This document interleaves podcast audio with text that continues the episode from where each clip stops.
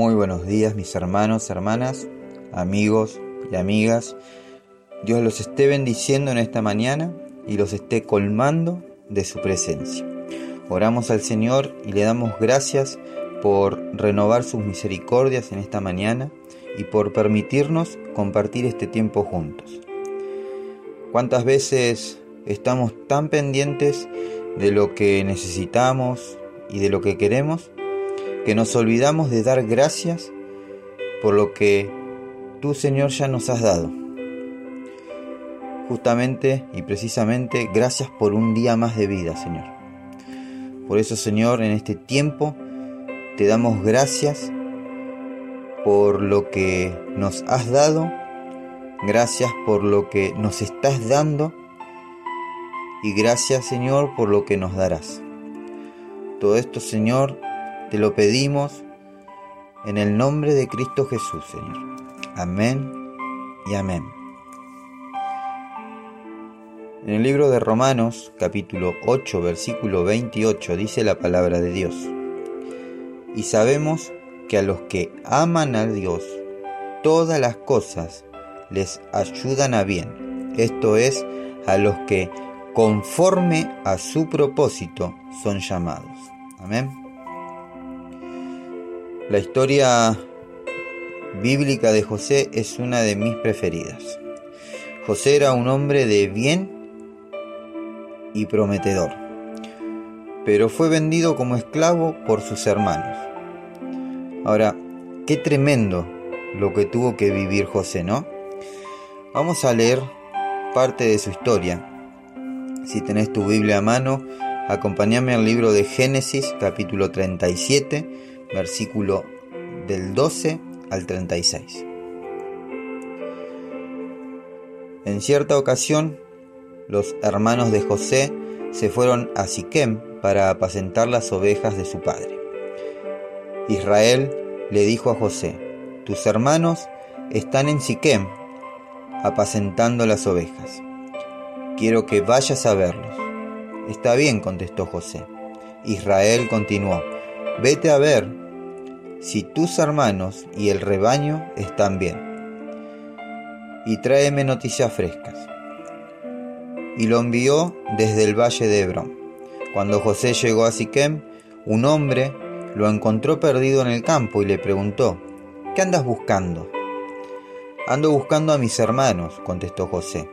¿Podría usted indicarme dónde están apacentando al rebaño?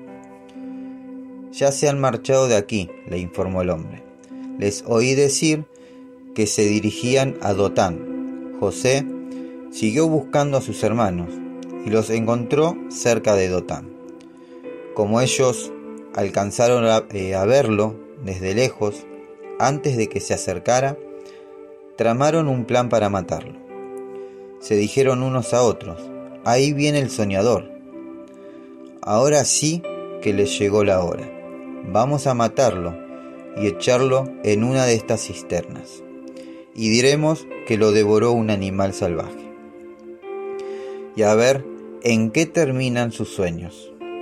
Cuando Rubén escuchó esto, intentó librarlo de las garras de sus hermanos. Así que les propuso, no lo matemos, no derramen sangre, arrójenlo en esta cisterna en el desierto, pero no le pongan la mano encima. Rubén dijo esto porque su intención era rescatar a José y devolverlo a su padre. Cuando José llegó a donde estaban sus hermanos, le arrancaron la túnica muy elegante, lo agarraron y lo echaron en una cisterna que estaba vacía y seca. Luego se sentaron a comer. En eso, al levantar la vista, divisaron una caravana de israelitas, ismaelitas, perdón, que venía de Galaad. Sus camellos estaban cargados de perfumes, bálsamos y mirra, que llevaban hacia Egipto. Entonces Judá les propuso a sus hermanos, ¿qué ganamos con matar a nuestro hermano y ocultar su muerte? En vez de eliminarlo, vendámoslo a los, a los ismaelitas. A fin de cuentas, es nuestro propio hermano. Sus hermanos estuvieron de acuerdo con él Así que cuando los mercaderes madianitas se acercaron, sacaron a José de la cisterna y se lo vendieron a los ismaelitas por 20 monedas de plata. Fue así como se llevaron a José a Egipto. Cuando Rubén volvió a la cisterna y José ya no estaba allí, se rasgó las vestiduras en señal de duelo. Regresó entonces a donde estaban sus hermanos y les reclamó, ya no está el muchacho. ¿Y ahora qué hago? Enseguida los hermanos tomaron la túnica especial de José, desgollaron un cabrito y con la sangre empaparon la túnica. Luego la mandaron a su padre con el siguiente mensaje. Encontramos esto, fíjate bien si es o no la túnica de tu hijo. En cuanto Jacob la reconoció, exclamó, sí, es la túnica de mi hijo. Seguro que algún animal salvaje se lo devoró y lo hizo pedazos. Y Jacob se rasgó las vestiduras y se vistió de luto y por mucho tiempo hizo duelo por su hijo. Todos sus hijos y sus hijas intentaban eh, calmarlo, pero él no se dejaba consolar, sino que decía, no, guardaré luto hasta que descienda al sepulcro para reunirme con mi hijo.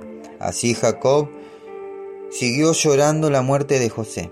En Egipto, los madianitas lo vendieron a un tal Potifar, funcionario del faraón y capitán de la guardia. Luego en Egipto, como si no fuera poco que lo hayan vendido, fue acusado falsamente de acoso sexual por la esposa de Potifar y encarcelado. Ya en la prisión, se pasa sus días ordenando ese lugar e interpretando sueños. Sin embargo, como resultado de esa tarea, es llamado a interpretar el sueño del faraón y es nombrado gobernador. Años más tarde, se encuentra de nuevo con sus hermanos, los confronta, los perdona y les promete protección. Este es un resumen de la historia de José y los eventos de su vida. Nos sirven de ejemplo para ilustrar el principio eh, que hemos relatado en el versículo de hoy, que dice, Dios hace que todas las cosas funcionen juntas para nuestro bien. Amén. La palabra de Dios nunca establece que en nuestro caminar con Él todas las cosas que pasemos vayan a ser buenas. José es muestra de ello, pero si nos revela que a pesar de que la vida incluye dolor, frustración y decepción, contamos en ella con el grandioso pastor que ha prometido guiar y cuidar a su rebaño. Dios está con nosotros todo el tiempo. Amén. José al principio no entendía por qué le sucedían todas estas cosas. Le costaba comprender todo lo que estaba viviendo. Pero llegó el día que se convirtió en gobernador de toda la tierra de Egipto. Entonces pudo entender, pudo comprender y ver el movimiento del Señor a lo largo de toda su historia. Y es que incluso cuando no podemos ver a Dios actuar, él está con nosotros. La vida de José muestra que toda la obra de Dios al final nos revela siempre un significado. Las cosas eh, para nosotros pueden parecernos incompletas, imprecisas e incluso quizás inadecuadas, pero trabajan juntas para crear el completo y perfecto plan que Dios tiene para nuestras vidas. Amén. Muchas veces puede que no entendamos sus caminos, que no entendamos eh, por qué hemos de pasar por ciertas cosas, ciertos momentos en nuestras vidas. Pero a su tiempo podremos ver el plan de Dios para nuestra vida, porque todo, todo nos ayuda para bien. Amén.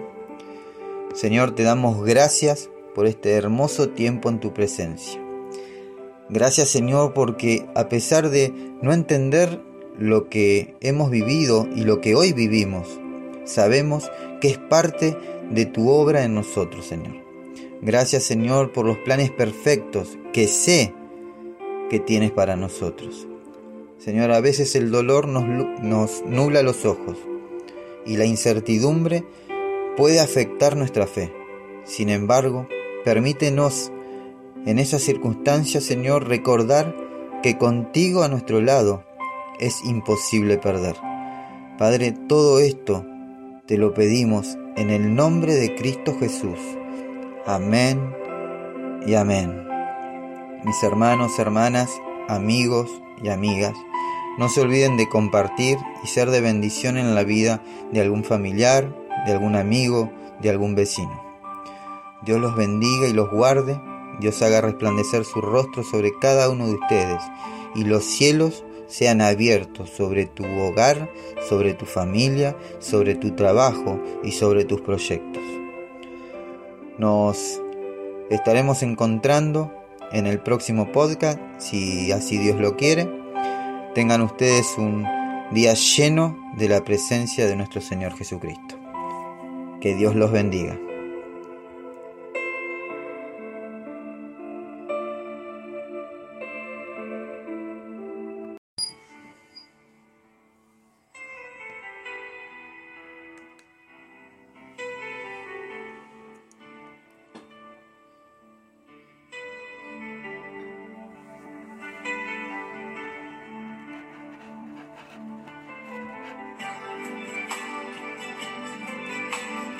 Dios está aquí,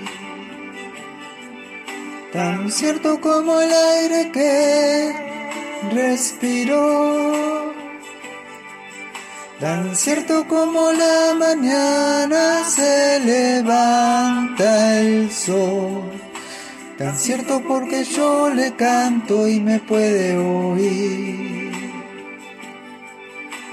Dios está aquí, tan cierto como el aire que respiro, tan cierto como la mañana se levanta el sol, tan cierto porque yo le canto y me puede oír, lo puedes sentir a tu lado en este mismo instante. Lo puedes llevar muy dentro de tu corazón. Lo puedes sentir en ese problema que tienes. Dios está aquí. Si tú quieres, le puedes seguir.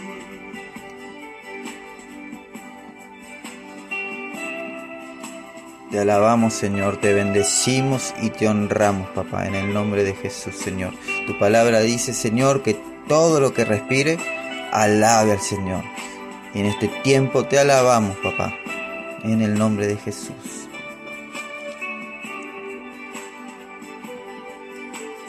Dios está aquí, tan cierto como el aire que respiro.